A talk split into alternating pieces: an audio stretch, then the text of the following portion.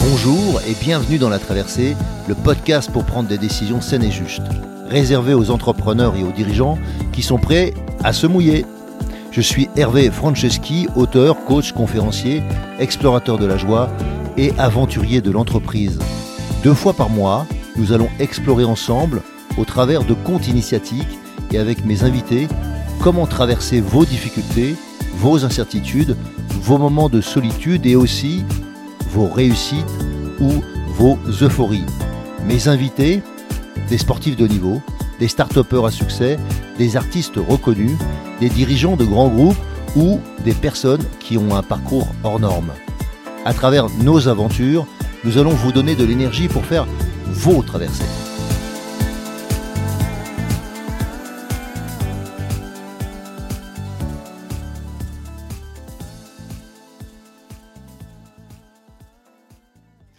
Très heureux aujourd'hui de recevoir Malek, Malek Bokerchi, dans la traversée.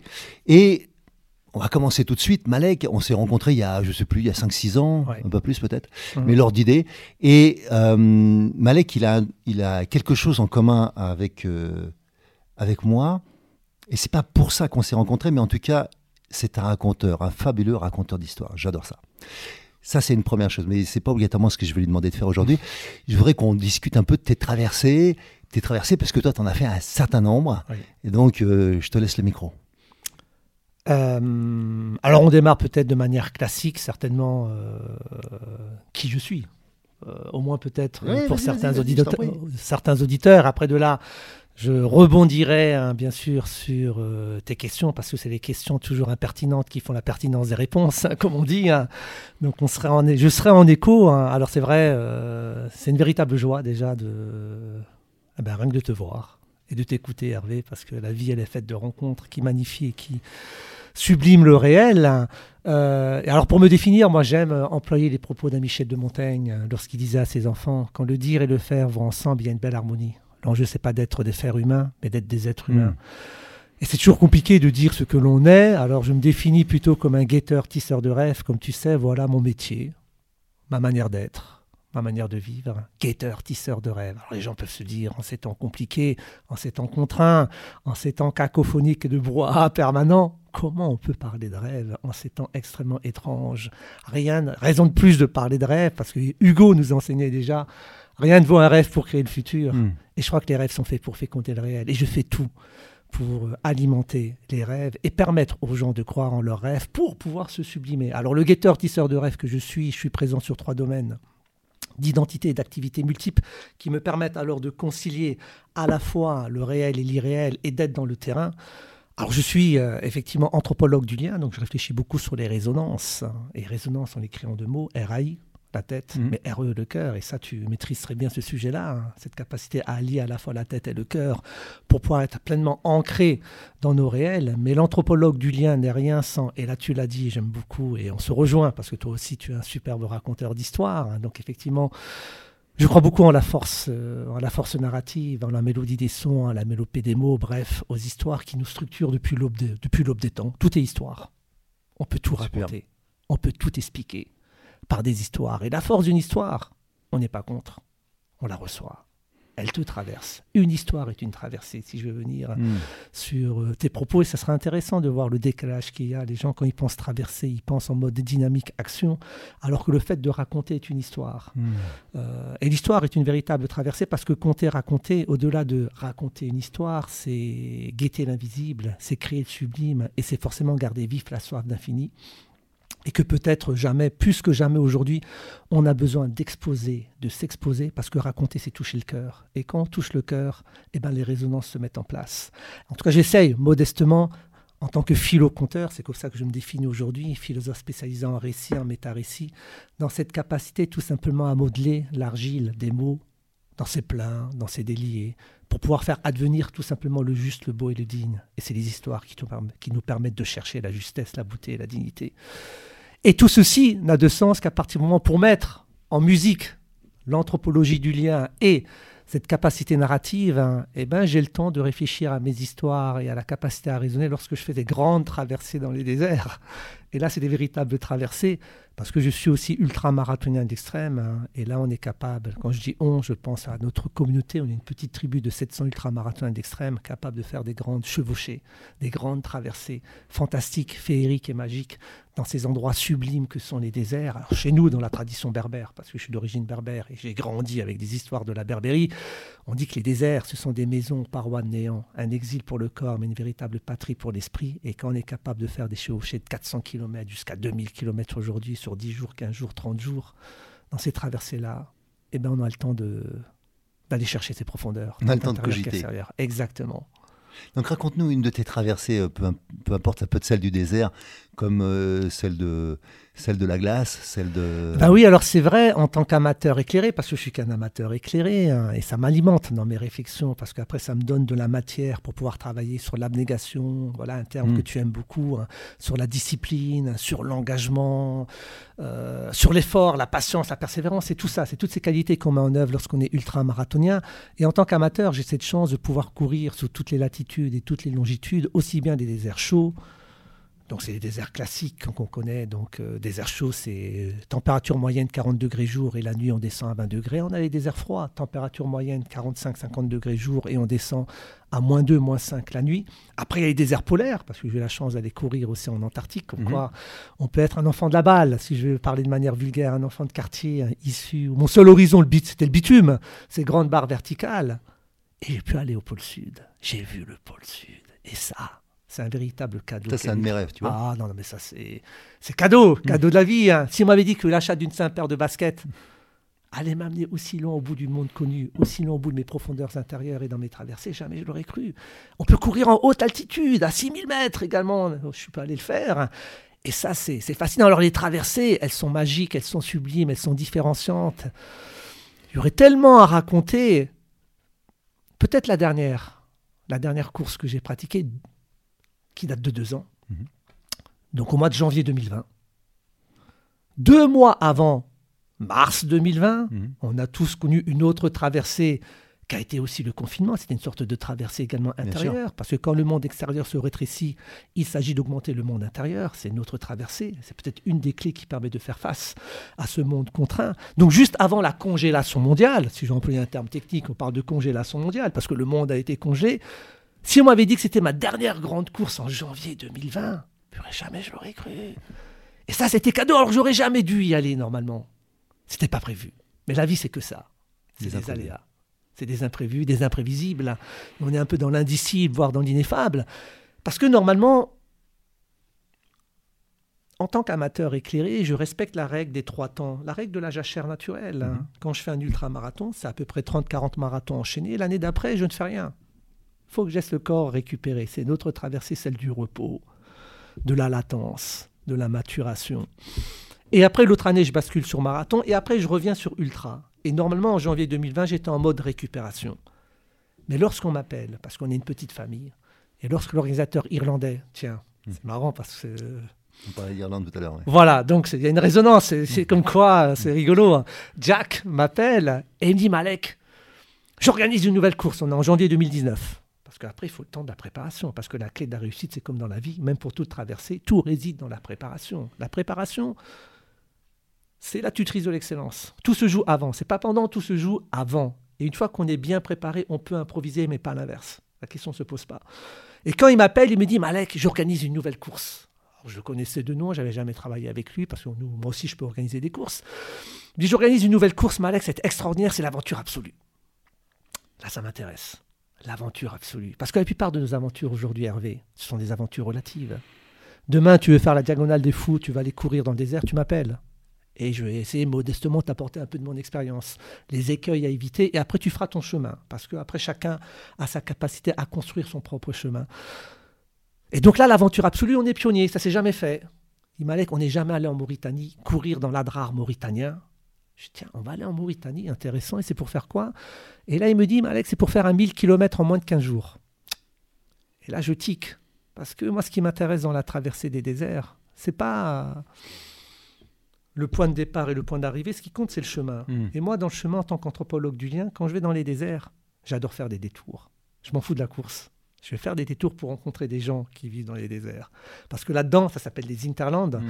Et vous avez des peuples premiers. Il y a des peuples racines, des peuples autochtones qui sont pas dans le futile, mais dans l'utile, qui vivent dans le dépouillement et qui ont des leçons à nous donner. Et donc, quand je pars là-bas, moi, ce qui compte, mon seul objectif, c'est finir. Parce que finir, c'est réussir. Quitte à faire des détours. Et là, quand il m'annonce 1000 km en 15 jours, ça fait 90-100 km jour en moyenne performance physique sportive. Pas beaucoup le temps de s'arrêter, c'est ça que tu veux me dire. Eh ben, j'ai pas le temps de m'arrêter. Hmm. Il faut tracer. Et là, je lui dis, mais Jack, ça m'intéresse pas. J'aurais pas le temps de visiter des gens. Parce que les plus beaux paysages, ça reste les visages. Faut pas se tromper de combat. Et la vie, c'est que ça. Voilà une autre traversée, la rencontre. Voilà une des plus belles traversées, savoir rencontrer l'autre. Et pour rencontrer l'autre, il faut se rencontrer soi. Ces deux traversées, ce ne sont pas des lignes parallèles, ce sont des séquences permanentes où il s'agit chaque fois de se croiser, de se décroiser. Et donc je lui dis, ça m'intéresse pas. Forcément, ça m'intéresse pas. Et là, il me dit, mais attends, Malek, laisse-moi t'expliquer tout de même. Parce que, ok, la traversée, elle va être, euh, elle va être sportive, mais tu sais, normalement, on va suivre de la piste, parce que ça va demander de l'effort. Et donc, si on suit de la piste, tu vas traverser des villages, me dit-il. Ah, ça c'est intéressant. C'est ce qu'il m'a dit en théorie. Parce qu'après, c'est pas du tout ce qui s'est passé. Mais bon, c'est pas grave, c'est ce qui me vend. C'est comme dans un entretien de recrutement. On te vend le beau, et après, une fois que tu arrives sur place, c'est pas du tout à fait ça. Et donc, il me dit voilà, on va faire de la piste. Et en plus, Malek, tu sais, voilà, ça sera une belle traversée. On va démarrer de Shingeti. Il y aura 100 coureurs. Et là, moi, j'arrête. Je fais génial. Tu vas faire venir 100 coureurs du monde entier en Mauritanie.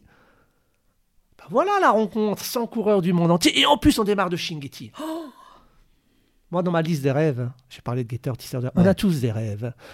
Et dans l'entreprise, c'est quoi un rêve? C'est un objectif fixé avec une échéance. Alors, il parle de projet, mais on pourrait mm. parler de rêve. C'est mm. l'ADN qui doit nous structurer.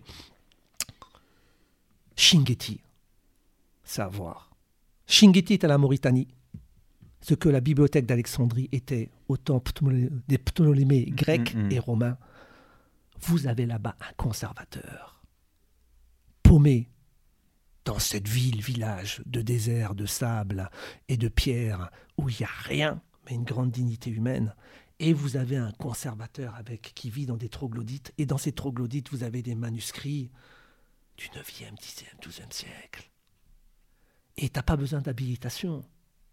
Là-bas, comme il y a peu de monde, quand tu arrives, il est content de te voir et il te met à disposition les manuscrits et il t'explique te raconte l'histoire du Sahel, du temps ancien, de jadis. Et ça, rien que pour ça, je me dis, je m'en fous de la course. je vais aller voir le conservateur. Quelle chance d'une pierre deux coups. Il y a Shingeti, j'y vais. Je suis allé même cinq jours avant la course pour passer deux jours et demi avec lui. Et la course avait du bonus. Et c'était la course du déséquilibre. La course la plus terrible qui m'a été donnée de vivre parce que rien ne s'est passé comme prévu. Des 100 coureurs, on était 10 déjà là, il y a un souci. J'étais heureux de rencontrer 100 coureurs, il n'y a plus que 10, donc ça veut dire pendant les 15 jours de traversée, tu seras tout seul, forcément, parce que c'est des pros qui arrivent et qui courent, ce sont des véritables gazelles, tu n'as pas le même niveau. Et au bout d'une journée, tu es tout seul dans le désert, donc déjà là, tu fais mince. Bon, pas grave, on a, j'ai un peu l'habitude de faire des traversées en solo. Et surtout, pas de piste. La Mauritanie, c'est de la pierre et c'est de la montagne. Grosse traversée de montagne. Et donc, j'ai pas du tout suivi la logique de la course à pied parce que j'avais pas du tout le niveau hein, et j'aurais été en totale déperdition. Hein. alors, je vais pas en parler parce qu'il y aurait tellement de choses à dire sur la course. Mais ce qui m'a sauvé durant cette course, j'ai pas fait 15 jours, je pouvais pas. J'ai fait 19 jours de course. J'ai pas fait 1000 km. Parce que les 1000 km, c'était passer à travers la montagne. Et la montagne, à un moment donné, c'est pas là où tu rencontres les gens. Mhm. Ils plantent pas leur tente, c'est pas possible. Et la montagne, quand tu as un sac de 17 kg, c'est dur. Euh, tu peux pas, alors que les pros, ils avaient des sacs de 1 kg 2 en moyenne. C'était des ultra-trailers. Je sais pas à quoi ils carburent ces gens-là. C'est des méta-humains. Là, tu rencontres des méta-humains. des gens hors normes, hors monde. Le, premier a mis 8 jours, le meilleur. 8 jours, 1000 km. Il faut imaginer. C'est hors norme. J'ai mis 19 jours j'ai fait 1600 km parce que j'ai dû contourner la montagne. j'ai perdu 14 kilos durant la course. Mais en contournant la montagne, j'ai pu rencontrer les Imges, les morts. C'est eux qui m'ont sauvé, hein, la mise, hein, durant cette traversée. Je passais de la course du déséquilibre et là-bas j'ai appris que c'est par le chemin de pierre et des ronces et des sables que l'on accède à la carrière de la joie, le seuil où tout s'ouvre et où les perspectives s'élargissent. Là-bas, j'ai appris, grâce aux gens que j'ai rencontrés, à ouvrir des portes, à ouvrir des regards, à ébranler l'horizon, à chambouler la perspective, pour avoir une vision panoramique de soi, des autres et du monde. Bref, là-bas, j'ai appris que la vie est des équilibres et que c'est peut-être le déséquilibre qui nous fait avancer. Est-ce que tu peux me parler un peu des leçons que tu, que tu retiens de, de ces peuples avec qui tu as, as pu échanger? Mais c'est déjà, déjà, quand tu arrives dans un village, là-bas je suis blanc. Mhm. Juste pour donner un peu le décor, bon, je m'appelle Malek Boukirchi, je suis d'origine berbère, donc j'ai une peau assez mate. Mhm. Mais c'est intéressant, en Afrique noire, il y a deux couleurs, noir et blanc. La, question ne se pose pas. Et donc quand tu arrives là-bas, dans un village, tu es un blanc. C'est extraordinaire. Parce que, et ils te disent, à chaque fois, ils te disent, mais tu viens d'où? Parce que tu vois, ils te voient arriver de nulle part. À 3000, 4000 km, il n'y a rien. C'est l'immensité désertique. Et ils voient un gars en short frontal avec le sac à dos qui arrive de nulle part. Et ils se disent, mais tu sors d'où? Comment c'est possible Tu viens d'où et, et, toi, le blanc, parce que t'es blanc. C'est Alors qu'ici, je suis pas blanc. C'est fabuleux. Là-bas, t'es blanc. Et quand t'es blanc, t'as forcément de l'argent. Et ils comprennent pas. Ils te disent, mais pourquoi tu te fais autant mal? Vous, les blancs, pourquoi vous faites autant mal? Pourquoi vous courez comme ça dans le désert? À quoi ça sert? Quel est le sens? Même eux, ils se posent la question. Et je leur dis, mais moi, mon enjeu, c'est de rencontrer les gens. Et ils te disent, mais alors reste. Et tu restes avec eux. Je vais juste vous raconter peut-être une des plus belles leçons que j'ai reçues. Il y en a eu tellement. Je me rappelle le premier village, c'est au bout de huit jours, là-bas. Donc huit jours, tu es tout seul. Hein. Donc tu gères tout, hein. le bivouac, parce que tu mmh, mmh. bivouacs tout seul, tu dors tout seul avec ton sac de couchage. Donc j'ai appris beaucoup de choses là-bas en Mauritanie, mais en particulier, je me rappelle de cette rencontre extraordinaire avec euh, Khalil. Une butte improbable où je tombe sur lui. C'était vraiment même pas prévu, programmé, mais qu'est-ce mm. qui fait que? Mais la vie, c'est que ça, de toute façon. Cette capacité à laisser survenir, surgir et advenir l'inconnu. Et je suis tellement heureux parce que j'ai contourné la montagne, je tombe sur ce gars-là. Qui, il était avec son fils une sorte de poste pré-avancé avant le premier village, leur village, une caravane d'épices et de sel et de sucre. Et ils traversent comme ça mhm. la Mauritanie hein, pour descendre un peu jusqu'à la frontière euh, marocaine. Donc ils remontent plutôt. Mhm. Et donc ils me voient arriver, ils sont surpris. Et là, je leur dis je suis heureux de vous voir parce que j'étais en totale déperdition, j'en pouvais plus, mes produits lyophilisés, c'était dégueulasse, j'avais plus de force, plus rien, j'avais besoin de manger du dur, autre chose. Et surtout l'eau, l'eau, parce que dans ces traversées-là, notre, nous, notre enjeu, c'est de récupérer l'eau. Quand mmh. tu pars, euh, tu as une autonomie sur à peu près 150 km d'eau, et tous les 150 km d'eau, il faut récupérer l'eau. Donc tu vas chercher les puits. Difficulté, la Mauritanie subit une canicule forte, ça, c'était pas prévu également. Les puits sont à sec. Et très vite, tu n'as plus d'eau. Et quand tu n'as plus d'eau dans le désert, là, il faut faire preuve d'agilité situationnelle. On fait que ça. Et l'ultramarathon t'apprend à faire preuve d'adaptance, cette capacité à s'adapter parce qu'il y a du sens. Et quand j'arrive là, sans même... Alors il me pose cette question, d'où tu sors? Et très vite, il a le réflexe. De te proposer de l'eau. Il te donne de l'eau. Hmm. Tu n'as même pas besoin de parler. Il te donne de l'eau, très vite. Là-bas, il y a un sens de l'hospitalité qui est extraordinaire. On est un hôte, on est accueilli. Et là-bas, j'ai découvert, très vite, il te donne de l'eau, mais c'est un véritable rituel, parce qu'il pose le tapis, il te pose sa bassine d'eau, il verse la bassine, et après, donc, toi, tu prends tes gourdes, et c'est lui qui va te les remplir, tu touches à rien. Hmm. Parce que l'eau est sacrée. Là-bas, ils disent, on reconnaît la valeur de l'eau lorsque le puits est à sec. Et même l'eau sait te dire je t'aime parce que l'eau dépose sur tes lèvres le plus beau des baisers, disent les Mauritaniens, les morts. L'eau est une déesse. L'eau est un amour. L'eau, c'est la vie. Quand on a un peu perdu ici, dans nos sociétés modernes, où on gaspille, on nous parle, on n'a jamais parlé autant d'écologie, on n'a jamais été autant déconnecté de, de, la terre et de l'écologie. On est dans un monde d'artifice, on ne sait même pas c'est quoi la véritable nature. En Mauritanie, ils ont par exemple pratiquement plus de 120 mots pour décrire la couleur sable. 120 mots pour décrire la couleur sable. Parce que quand j'arrive, moi je suis paumé, je suis plus le trajet, mm. je sors ma carte, j'ai ma boussole et je demande à Khalil. C'est un ancien donc il maîtrise le français parce que c'est une ancienne Mauritanie. Après, il parle le tamatchek, moi je maîtrise un peu le tamazikt, donc on est capable de d'être en résonance. Et je sors ma carte et il met de côté, il fait mais non, ça je comprends pas. C'est quoi ta prochaine dune? Raconte. Là, je lui dis comment ça, c'est quoi ma prochaine dune? Qu'est-ce que tu veux dire par là? Raconte ta prochaine dune que tu veux traverser la forme, la couleur. Je suis incapable. Tu peux pas. Qu'est-ce que tu veux raconter? T'as pas les mots. Et quand t'as pas les mots, tu peux pas narrer. Hum, hum. Eux, par contre, ils ont cette force. Mais le plus beau, et je vais terminer là-dessus parce qu'on pourrait rester des heures sur ce, sur ce pays qui m'a, qui m'a marqué à, en janvier 2020, je suis revenu, mais complètement transformé, forcément. Parce qu'on se rencontre à travers les autres. Hein. C'est ça les plus belles traversées. Mais je me rappelle, donc il est avec son fils Khalil, cet homme euh, d'une grande beauté euh, intérieure et extérieure, même euh, un ancien, mais tu ne donnes pas d'âge. Et il me dit, et je lui demande, mais vous êtes tout seul? Parce que je me demande d'où tu viens. Bah, je lui expliquais, ça fait à peu près 600-700 km que je traverse le désert, donc il comprend pas. Et je lui dis, j'allais à écrit, il ne comprend pas. Pourquoi tu vas aussi loin? Et je lui dis, mais vous êtes tout seul mais non, le village est là à côté. Je ouais, il y a un village. Ton village Bien sûr, je suis le chef de village. Moi, j'ai qu'une envie, c'est rencontrer les enfants, rencontrer les femmes, rencontrer les gens. Et on y va. Et là, il me dit, mais tu fais pas partie de notre communauté tu peux pas y aller. Là, je suis déçu. C'est comme ça, je peux pas y aller? C'est à côté, derrière la butte, à peu près à 100 mètres. Ah non, tu peux pas. Je suis déçu. J'ai un peu même les larmes aux yeux. je me dis, attends, ok, je reste avec eux, mais. Voilà, je, je, comprends pas. Comment, ça, je peux pas voir ton village? Il me dit, tu peux pas voir le village parce que tu fais pas partie de notre communauté. Mais pour faire partie de notre communauté, c'est très simple. Il suffit juste de partager le thé.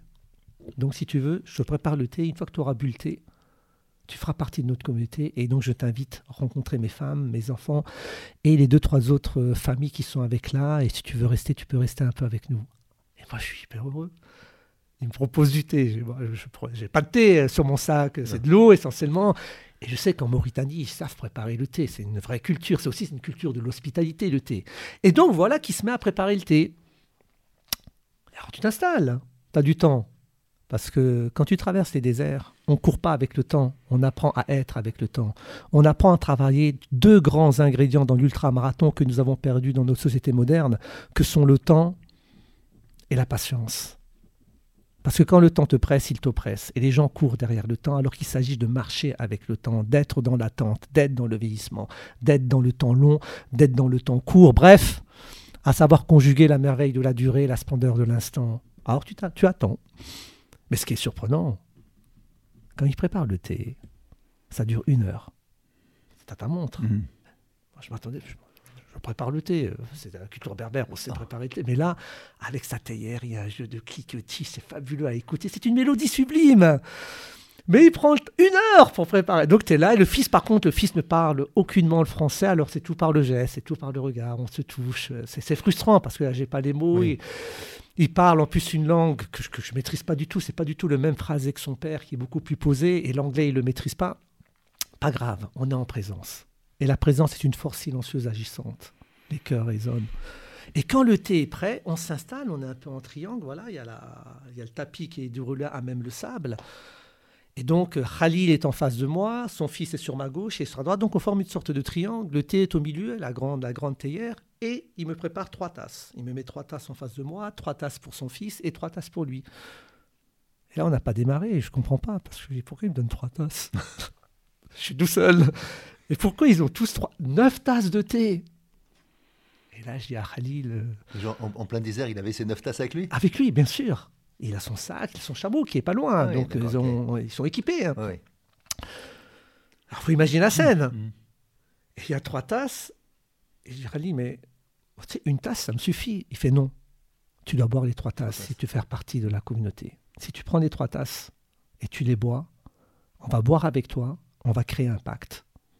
Ben, je fais génial, avec plaisir. Donc je commence, je prends une tasse. Non Gauche. De la gauche vers la, droite. Pas de la droite vers la gauche. Très bien, ok. Je prends la première tasse, il soulève la première tasse. T'observes s'il voit ou pas, je sais pas, mais c'est de l'eau chaude. Et j'y vais. Et là, je t'assure, cette première tasse, j'ai eu les larmes aux yeux. Ça m'a arraché la gorge, infecte. Je crois que c'était du poison. J'ai mais qu'est-ce que dans ma tête, mais qu'est-ce que c'est que cette tasse de thé? C'est l'amertume. Ouais, voilà, c'est tout. Et là, tu dis c'est pas possible. Et il voit que j'ai les larmes parce que je, alors je force, je peux pas recracher, c'est l'hospitalité, j'ai pas le droit de dire c'est de la merde ou. T'as qu'une envie à un moment donné, c'est de dire euh, arrête. Je crois, je crois que j'ai vécu ça, donc j'ai une idée de ce que tu as vécu. Et ben voilà, et là, je, je, regarde et il me dit mais Malek, euh, c'est bien, tu as bu la première tasse et tu l'as dit. Hein. Il dit tu vois, c'est la première tasse, c'est la tasse de l'amertume, mm. parce que la vie est faite d'amertume. La vie est faite de deuil, de séparation, d'isolement. Et le courage de vivre, c'est d'accueillir ces séparations, ces isolements pour pouvoir toujours avancer ensemble. Donc on célèbre cette amertume de la vie. Tu es dans le désert paumé et tu as un gars qui te parle d'amertume de la vie, à l'image de ce thé. Et ensuite tu prends la deuxième tasse. Et là, l'été comme je les aime, juste équilibre, comme il se doit, ça passe. Et tu es heureux, exquis, suave. Et là, je suis OK. Khalil, là, je, reconnais euh, la puissance euh, du vrai thé. Dit là, Malek, tu viens de prendre la tasse de la douceur. Parce que la vie est faite de douceur. D'autant plus que la douceur du vivre, c'est la capacité à aller chercher les amis, les liens du cœur qui sont plus forts que les liens du sang. Et la vie est douceur. C'est grâce à la douceur qu'on est capable de faire face à tous les défis. Et il s'agit d'aller toujours chercher en nous le doux pour pouvoir vivre avec le doux des autres. Et ça, je trouvais fabuleux. T'as un gars qui parle à l'école, un gars qui vit dans le désert paumé, qui te parle de douceur du vivre. T'es dans le désert, c'est dur. Le désert, c'est contraint, c'est la nature. Et arrive la troisième tasse. Et là, c'est comme la première tasse. Je peux pas. Mais tu forces. T'as pas le choix parce que sinon. T'es très sucré. Voilà, plus que sucré, c'est. J'ai l'impression, oui, t'as l'impression c'est du sucre. La mélasse, ouais. Voilà, c'est ça, exactement, très juste. Et là, il te dit, Malek, là, tu viens de voir la tasse eh bien, la tasse de, la beauté, la beauté du vivre. Et la vie et beauté, c'est du sucre, le sucre de nos enfants, le sucre de nos femmes, qu'il s'agit de célébrer, qu'il s'agit d'accueillir à chaque instant. Maintenant, tu as bu les trois tasses. Eh bien, mon ami, viens, tu vas aller pouvoir voir mon village. Et tu peux pas savoir, je suis resté une journée et demie avec eux, dans le village. Donc là, j'ai été heureux parce que j'ai mangé du chameau, j'ai mangé moi, mes produits lyophilisés, j'en pouvais plus. Ils m'ont offert des protéines naturelles, des dates, et surtout, peut-être la plus belle des rencontres, c'est les enfants, parce qu'ils viennent te toucher. En se disant, c'est qui ce gars-là qui est blanc? C'est quoi cette peau? Le fait que j'ai pas de cheveux oh Il sort d'où ce gars-là C'est quoi et tu joues avec les enfants une journée à aller puiser dans leur énergie. Et toute ma traversée du désert de l'Adrar, a été structuré tous les trois jours par des rencontres fabuleuses, extraordinaires à chaque instant, à chaque moment. Et je crois que la vie, c'est cette capacité, eh ben, tout simplement à accueillir ce qui doit survenir et surgir. Et quand on est ouvert, le monde s'ouvre. Donc l'accueil, ah, extraordinaire. L'hospitalité. Et, et, je crois que ça, ça fait partie, euh, ça fait partie, ça fait partie du vivre qu'on a qu'on a peut-être un peu perdu parce que l'hospitalité, elle a été pensée depuis l'aube des temps. Quand on prend le mot hospitalité, qui a donné le mot hôte, c'est quoi un hôte? Voilà, la question du vivre pose la question de l'hôte. L'hôte, c'est celui qui reçoit et c'est celui qui est reçu. Mhm. C'est un des rares mots qui a une double signification, qui marche dans les deux sens. Être hôte, je suis reçu, et je suis l'hôte, je te reçois. C'est intéressant comme mot hôte.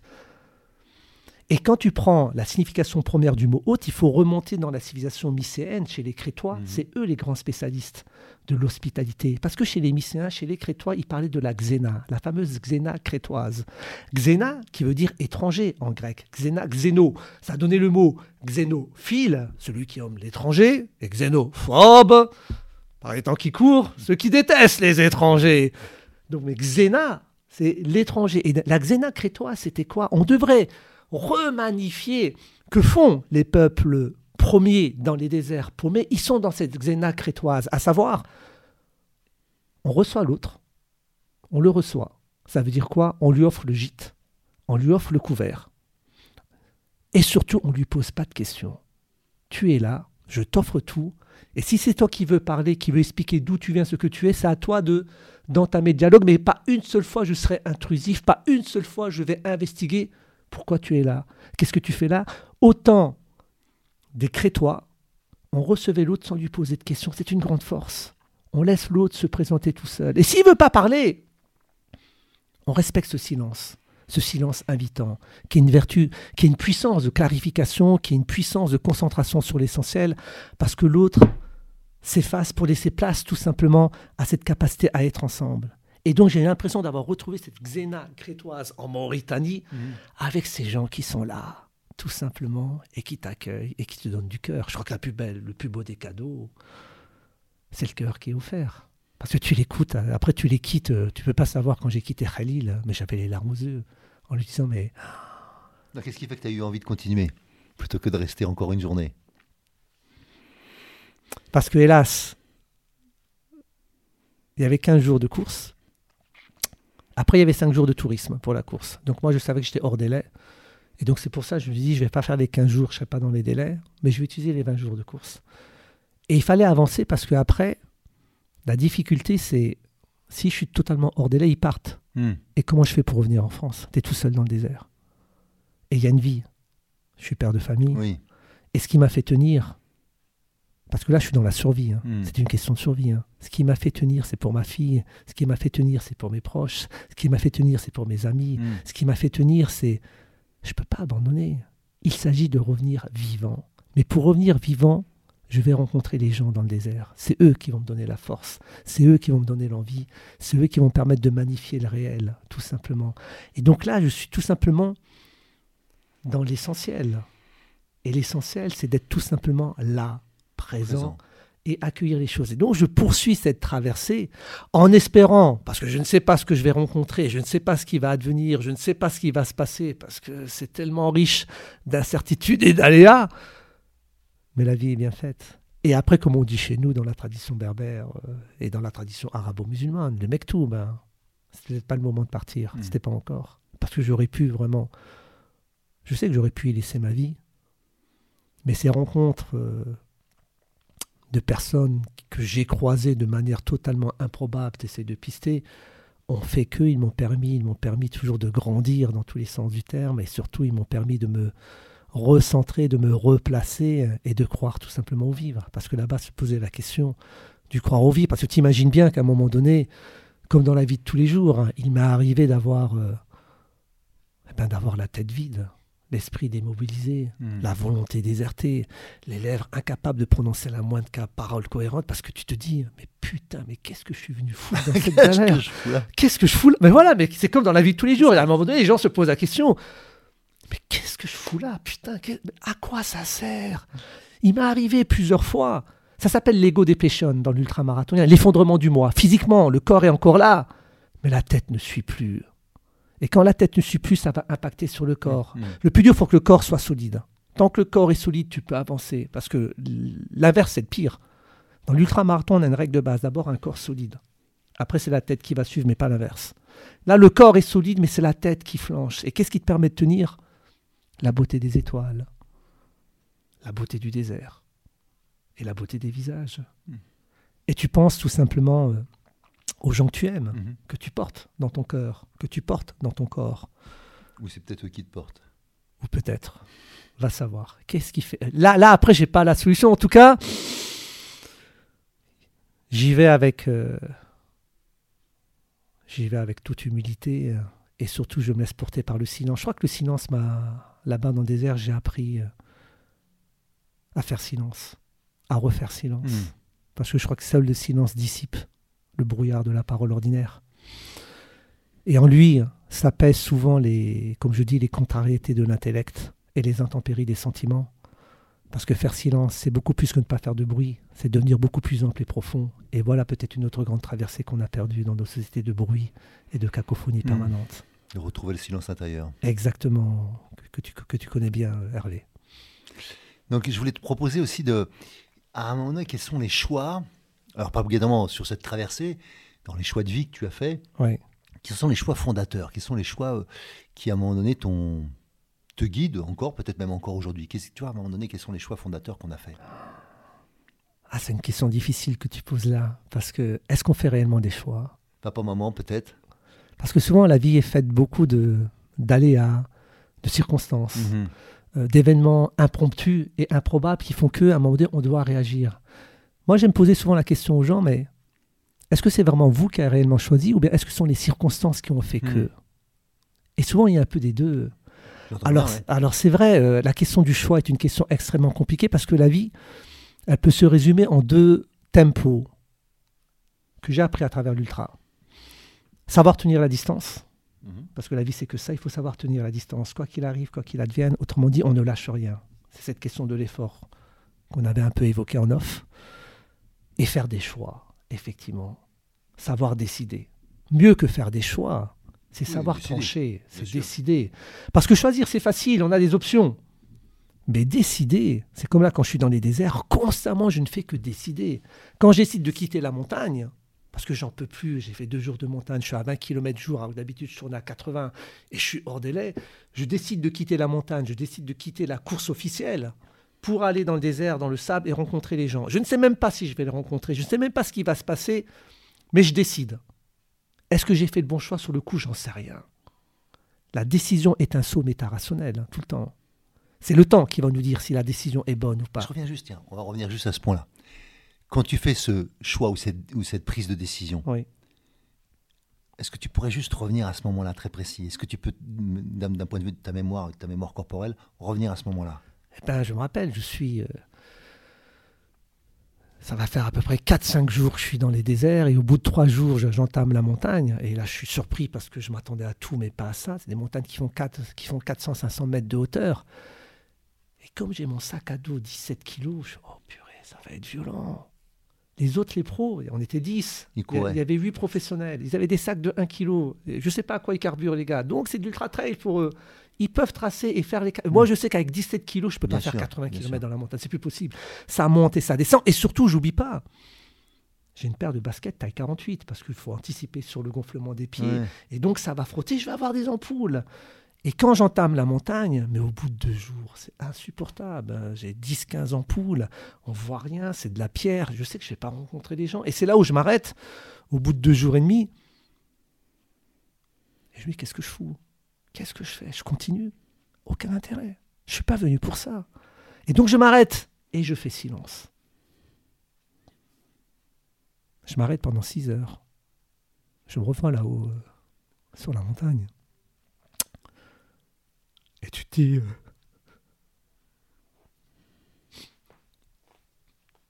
je revois. Euh, parce que là, t'as peur? Hmm. Parce que t'es tout seul. Hmm. T'as personne. Et j'ai pas le niveau pour traverser la montagne. C'est que une grande immensité. Revenir en arrière, il n'y a plus personne. Et là, il s'agit d'accueillir euh, d'accueillir les peurs, d'accueillir tes doutes, d'accueillir toutes tes fragilités. Hein. Mais il s'agit de trancher à un moment. Je, sais que je peux pas continuer comme ça. Je peux pas. pas. C'est trop dangereux. La montagne. Euh, je sais que je. et d'autant plus que j'ai pas de plaisir. Hmm. Il n'y a pas de plaisir. Donc là, il n'y a, que de la souffrance. Voilà. Là, là, là, tu es. Je dirais dans la douleur, pas la hmm. souffrance, parce que la souffrance, elle englobe tout le corps sur le plan hmm. psychologique. La douleur, je suis sur la dimension physique et ça, on peut la surpasser. La souffrance, c'est dangereux.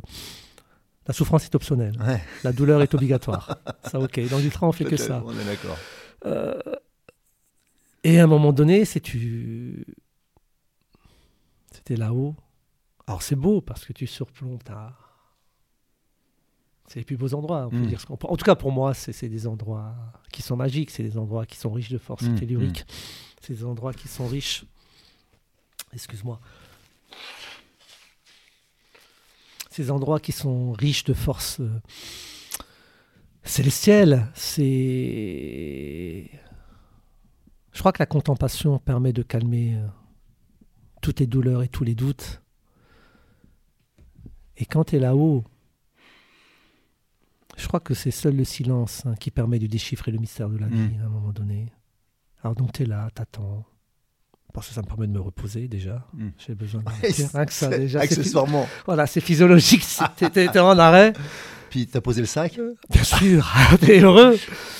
Tu te laisses balayer par le vent parce que le vent souffle beaucoup là-bas quand tu es là-haut. Tu as 450 mètres, 500 hmm. mètres, mais tu surplombes tout. Et tu dis qu'est-ce que tu fais?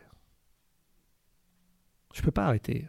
Il n'y a personne, il n'y a pas de hmm. balise, il n'y a rien. Je peux pas. Donc il faut avancer. Et la vie, c'est que ça, c'est le mouvement. Et on a le droit de tomber. On a le droit d'être fragile, on a le droit d'avoir des doutes, on a le droit d'avoir peur, on a le droit de se poser plein de questions, parce que la vie c'est que ça. Mais on n'a pas le droit de s'arrêter. On a le droit de tomber. Mais comme disent les Japonais, tomber sept fois mais se relever huit fois. Hmm. Il s'agit d'avancer. Alors j'ai dans mon sac toujours une paire de jumelles. Et comme tu es là-haut, je me dis, tiens, on va regarder. On va regarder parce que c'est du baume au corps quand tu mmh. regardes le beau. Allez, ça te redresse. C'est une petite paire de jumelles, mais mmh. qui te permet au moins de regarder au loin. Et je crois que la vie, c'est cette capacité à regarder au loin, à regarder l'horizon. On, a, trop tendance à regarder de trop près, surtout dans nos sociétés modernes. On regarde de trop près. Là, au moins, je regarde au loin, sans savoir ce que je vais retrouver, parce qu'il y a de la montagne, et je balaye au loin. Et à un moment donné, en balayant, en faisant un tour à 360 degrés, je rappelle, c'était sur à peu près sur le nord-est euh, de ma position. Hein. Avec ces jumelles, je vois une sorte d'éclat, d'éclat de soleil. Et je me dis, tiens, ça brille. Et là, je me dis, c'est le désert. Ça doit être l'éclat. Ça doit être la réverbération, un peu l'effet albédo comme la neige. Mmh, mmh, mmh. Parce que ça reflète le désert, c'est bah, une capacité de miroir. le sable est là-bas. Et là, je me dis, c'est ça la solution. Il faut que je retrouve le sable. En retrouvant le sable, je vais retrouver les peuples. Ils vivent dans le sable, ils vivent pas dans la montagne. Et tout à coup, je me dis, allez hop, dans ton aventure. Je ne sais pas si je prends le bon choix, j'en sais rien. Mais je dis, j'y vais. C'est pas dans la montagne. La montagne, ça sera pas ma solution. Je suis pas venu pour ça. Moi, je suis venu pour arpenter forcément le sable. C'était une réponse de cœur. C'est le cœur qui parle. Et donc, c'est pour ça ma course s'est complètement transfigurée, s'est complètement transformée. Et je suis arrivé, mais largement hors délai. Et c'était marrant parce qu'ils ont laissé quelqu'un. Alors, j'arrive juste à 19 jours et demi de course. Et un des organisateurs, c'est l'ami de Jacques, quand il me voit arriver, il me dit euh, Putain, t'étais où?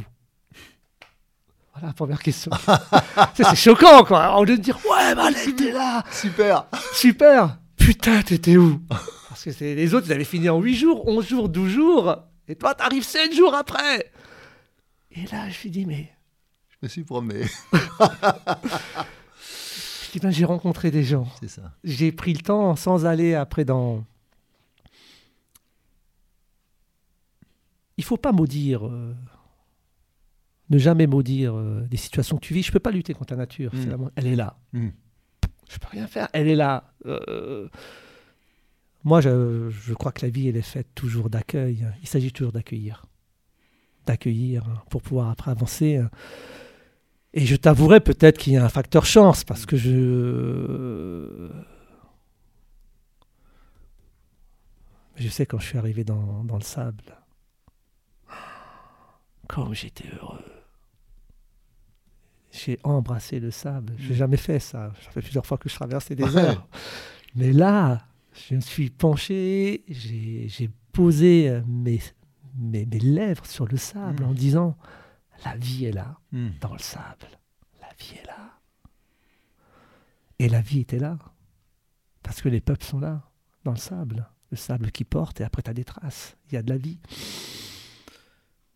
Et je remercie, euh, je remercierai jamais autant le ciel, je remercierai jamais autant les gens, ces, ces peuples premiers qui étaient là et qui m'ont qui m'ont porté et qui m'ont qui m'ont transporté et qui m'ont qui m'ont donné l'amour, qui m'ont donné la force euh, de poursuivre l'aventure et de m'indiquer aussi le chemin parce que là je suis totalement paumé. Hein. La boussole ne sert plus à rien, je suis plus la carte et je vais les suivre. Et ça a été ça a été ouais, ça a été magique. Alors sur le coup, Là, je vous fais un peu de l'idéalisation rétrospective heureuse. Je vous en parle avec joie. J'entends bien que. Mais. Que la souffrance, euh, même si tu me dis qu'il n'y a pas eu que de la souffrance. Non, non, non. Mais je pense qu'il y a eu aussi de la souffrance. J'entends tes tripes qui me parlent. Oui, parce que la vie, la, vie c'est ça, hein. C'est ça. Et je pense que. Parce que ce qui est, ce qui est particulièrement exceptionnel, euh, je trouve, euh, quand tu en parles, c'est cette c'est la profondeur, tu vois. Euh, je, tu fais partie des gens qui sont profonds et que, que j'apprécie. Parce que justement, c'est euh, la rencontre dont tu parles, c'est de la profondeur. C'est oser euh, rencontrer cette épaisseur, ce, Tout à fait. ce tissu, ce que mmh. on est profondément. Un peu comme dans la musique, quand les choses résonnent, c'est il faut qu'il y ait de la profondeur, il faut qu'il y ait de l'espace. Il y a de la densité qui est, est ça. Très juste. merci pour ce partage.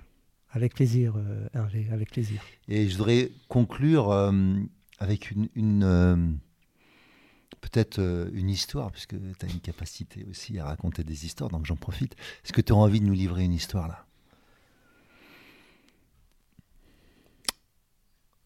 Eh bien, à travers ce que voilà ce que l'on vient d'échanger vraiment mmh. en totale spontanéité, parce que souvent on est là c'est ça qui est fabuleux. Moi, j'aime beaucoup. Hein. On se laisse porter et, les mots viennent, mhm. euh, les silences avec également. Et peut-être pour faire le lien avec euh, ce que nous avons raconté euh, ensemble. Peut-être une histoire qui va permettre de donner des clés pour pouvoir traverser la vie. Et ça va faire propos, ça va résonner avec ce que tu fais. Voilà, bon, peut-être pour les auditeurs, on a un peu échangé en amont, mais j'ai découvert ces activités d'Hervé Deki Coach qui a employé un mot qui m'a beaucoup touché. On a pu le sentir à travers ce que j'ai évoqué, mais je ne l'ai pas nommé. Je l'ai pas nommé. Et donc cette histoire va me permettre d'aller sur ce terrain-là mmh. différemment. Et en plus, ça va faire écho avec ce que tu m'as raconté par rapport, si tu permets, à un de tes enfants. Mhm. Et donc, on va aller au Japon. Donc, moi, je vais faire tout le lien euh, pour honorer également, euh, pour honorer également euh, ton fils. On va aller dans la période de l'Edo du Japon, au 14e siècle. On va remonter un peu dans le temps. C'est une histoire à la fois hagiographique, mythique et légendaire, hein, qui fait appel, on dit, à un des plus grands samouraï euh, disciple de Miyamoto Mizushi. Mizushi, c'était un des plus grands samouraïs. C'est l'époque de D'Artagnan. Mhm, mhm. D'Artagnan était à la France ce que Miyamoto Mizushi a été euh, pour le Japon le plus grand samouraï. Il a perdu aucun de ses combats, mais sur tous ses combats, il n'a jamais tué personne. Il a toujours préservé la vie. C'était la force de ce Miyamoto. Il préserve la vie. Il gagne le combat, mais il ne tue pas. Et ça, c'est exceptionnel ce qu'il a fait ce personnage de l'histoire. Et donc, il a créé cette école. Que le combat, c'est pas tuer, c'est préserver. On est là pour préserver. Et donc, au cours du temps, il y a eu beaucoup de disciples. Et là, on arrive à cette période de l'histoire où Lucci est fils de samouraï, petit-fils de samouraï, arrière-petit-fils de samouraï, bref, grande lignée de samouraï remontant jusqu'à ce fameux Miyamoto, Mizushi. Et Lucci, bien sûr, il grandit dans cette voie, dans cette école euh, de discipline, d'engagement et d'honneur. On est dans l'honneur, forcément. Et il devient extrêmement brillant, pour ne pas dire excellent, et il devient extrêmement puissant sur le plan du combat. Et à force de gagner tous ces combats, hélas, il en devient arrogant, sûr de lui. L'arrogance le guette, même plus l'arrogance le guette plus, il est devenu extrêmement arrogant parce que c'est le meilleur. Et il a perdu l'humilité, il a perdu le rire, il a perdu le simple. Et sa mère est extrêmement déçue parce que la voix de son père, la voix de ses aïeux, c'était pas ça. Elle ne sait pas comment le faire revenir parce qu'il a atteint un tel niveau, on dirait aujourd'hui de performance, si on peut un terme moderne, à cette époque on ne parle pas de performance, mais un tel niveau d'excellence dans le combat qu'il n'a même plus besoin de se battre. Rien que sa présence fait peur. Et les gens s'écartent. Alors sa mère, qui est au crépuscule de sa vie, convoque son fils. Et son fils, bien sûr, est dans cette lignée de respect vis-à-vis de sa mère. Quoi que sa mère dise, il est toujours là, parce que ça reste sa mère. Et sa mère lui dit, je vais bientôt partir. Donc il est temps de faire honneur au Dieu, parce qu'à cette époque, on était connecté avec l'invisible, qui est le tronc du visible. Et elle lui dit, j'aimerais que tu ailles voir, tu sais, euh, le vieux, l'ermite de la montagne, du côté des monts jaunes. Et là, Lucci se dit, qu'est-ce que j'allais voir ce gars-là, paysan paumé dans la montagne, moi, le plus grand samouraï de tous les temps, donc il se considère même comme le plus grand. Mais pourquoi, maman, tu veux que j'aille le voir Si tu veux faire des, des dons, tu me dis, moi, moi, j'ai de quoi faire. Non, faut que tu ailles le voir. C'est lui. Ça l'énerve. Il n'a pas envie. Mais c'est sa mère. Il n'a pas le choix. Donc il y va. Et il va voir ce vieux en se disant, allez, on va faire vite, on va pas perdre de temps. Et là, il est touché par la grâce. Face à ce vieux silencieux, rien que par sa présence, il arrive à annihiler, tous ses sentiments négatifs. Et Lucci se retrouve à rester trois jours en présence de ce gars. Il comprend pas, il sait pas ce qui s'est passé, mais il est là. Et il reste trois jours. Il parle pas, pas besoin. Et juste avant de partir, l'ancien accepte bien sûr les libations et accepte les offrandes pour honorer sa mère, et il lui dit, mais pour toi, mon enfant, il te reste une épreuve pour que tu puisses grandir et devenir le plus grand. Faut que tu ailles gravir la montagne rouge, à quelques lieues d'ici. Et en gravissant cette montagne rouge, tu trouveras réponse à tes peurs et à tes doutes. Il est surpris, pourquoi les peurs les doutes, je suis le plus fort? Non, gravis la montagne rouge, c'est même pas un conseil que je te donne, c'est un ordre. Fais. Il est tellement dans cette subtilité, dans cette euh, puissance d'être que Lucci accepte d'aller gravir la montagne rouge. Et donc il part. Et il traverse la forêt épaisse. Et il laisse sa force inégalable. Il franchit le fleuve impétueux. Et il laisse son énergie inépuisable. Et enfin, il gravit cette fameuse montagne rouge. Et il laisse sa rudesse ineffable. Là-haut, sur la montagne, il n'y a rien. Des pierres balayées par le vent. C'est une sorte de monticule. Et il ne comprend pas, mais pourquoi je suis allé là? Il n'y a rien. Alors il traverse cette, euh, ce grand monticule. Et au loin, il voit une fleur. Comment une fleur peut surgir de cet espace aride? C'est pas possible. Mais une belle fleur, rouge pétillante. Donc il s'approche de la fleur.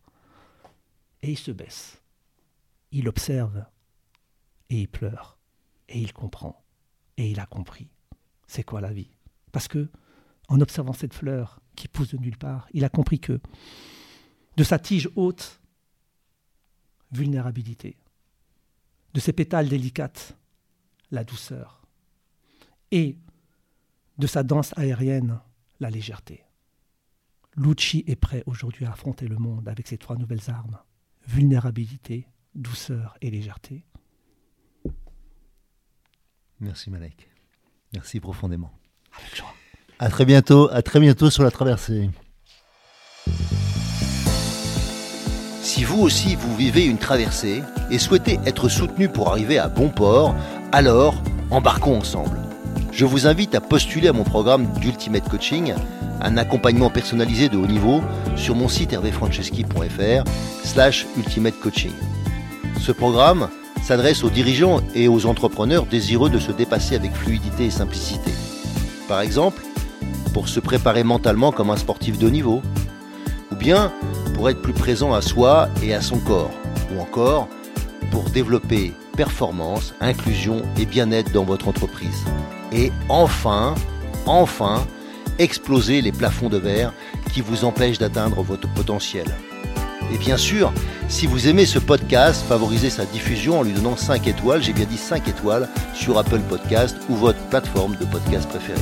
Et surtout, surtout, abonnez-vous pour ne manquer aucun épisode. Dans cette traversée, sortez vos cirés, ça va rincer.